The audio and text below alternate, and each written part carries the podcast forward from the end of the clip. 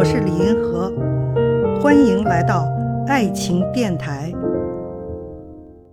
有一位听众说，独立女性该不该收彩礼？彩礼这个东西呢，它是乡土社会的习俗，从农村过渡到城市以后，从传统婚姻过渡到现代婚姻以后是没有彩礼习俗的。我觉得不客气的讲哈，从本质上说，彩礼是变相的买卖婚姻。所以呢，有的人认为女人呢结个婚，然后她不要彩礼，就是把自己白送了，倒贴了。而且呢，你如果彩礼要的少，就是把自己贱卖了，卖的价钱越高呢，就越有身价，这不都是买卖婚姻的思路吗？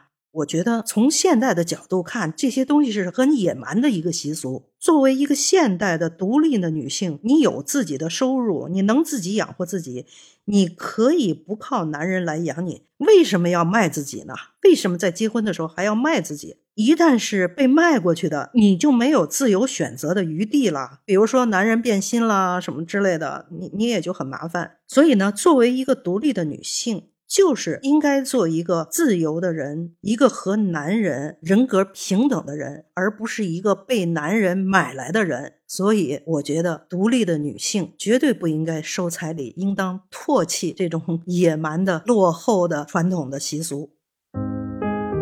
看见爱，感受爱，遇到爱。我是李银河，我们下期再见。